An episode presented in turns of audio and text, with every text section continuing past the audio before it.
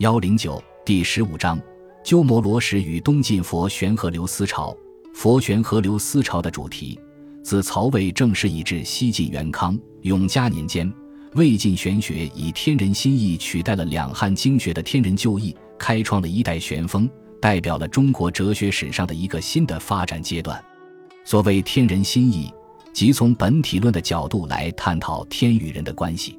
玄学家吸取了道家的思想。以天为自然，同时又坚持儒家的文化价值理想，以人为明教，所以这种天人关系也就是自然与明教的关系。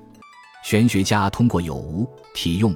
本末之变，建立了一套本体之学，力求把自然与明教有机的结合在一起，使之圆融无滞，以满足当时的士族知识分子的精神需求。但是，由于受到外部的历史动因以及内部的理论逻辑的影响。玄学家所追求的这个目标并没有完满的实现，从而留下了许多不足之处，有待后人去做进一步的探讨。例如王弼的《贵无论》，重本以西末，贵无而见有。虽然主观上追求二者的连结，实际上仍然分为两绝。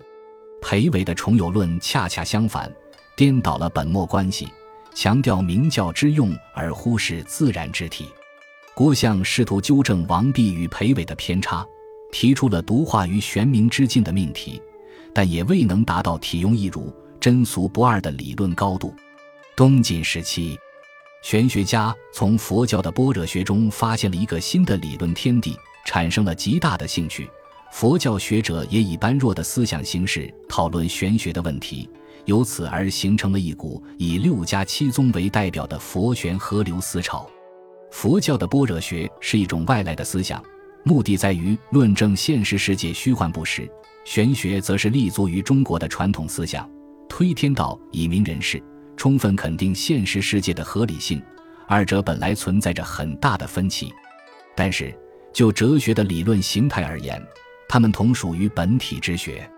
玄学以自然为本体，以明教为现象；般若学以真谛为本体，俗谛为现象。因而，他们的哲学思路也是可以汇通合流的。《周易·系辞》曾说：“天下何思何虑？天下同归而殊途，一致而百虑。”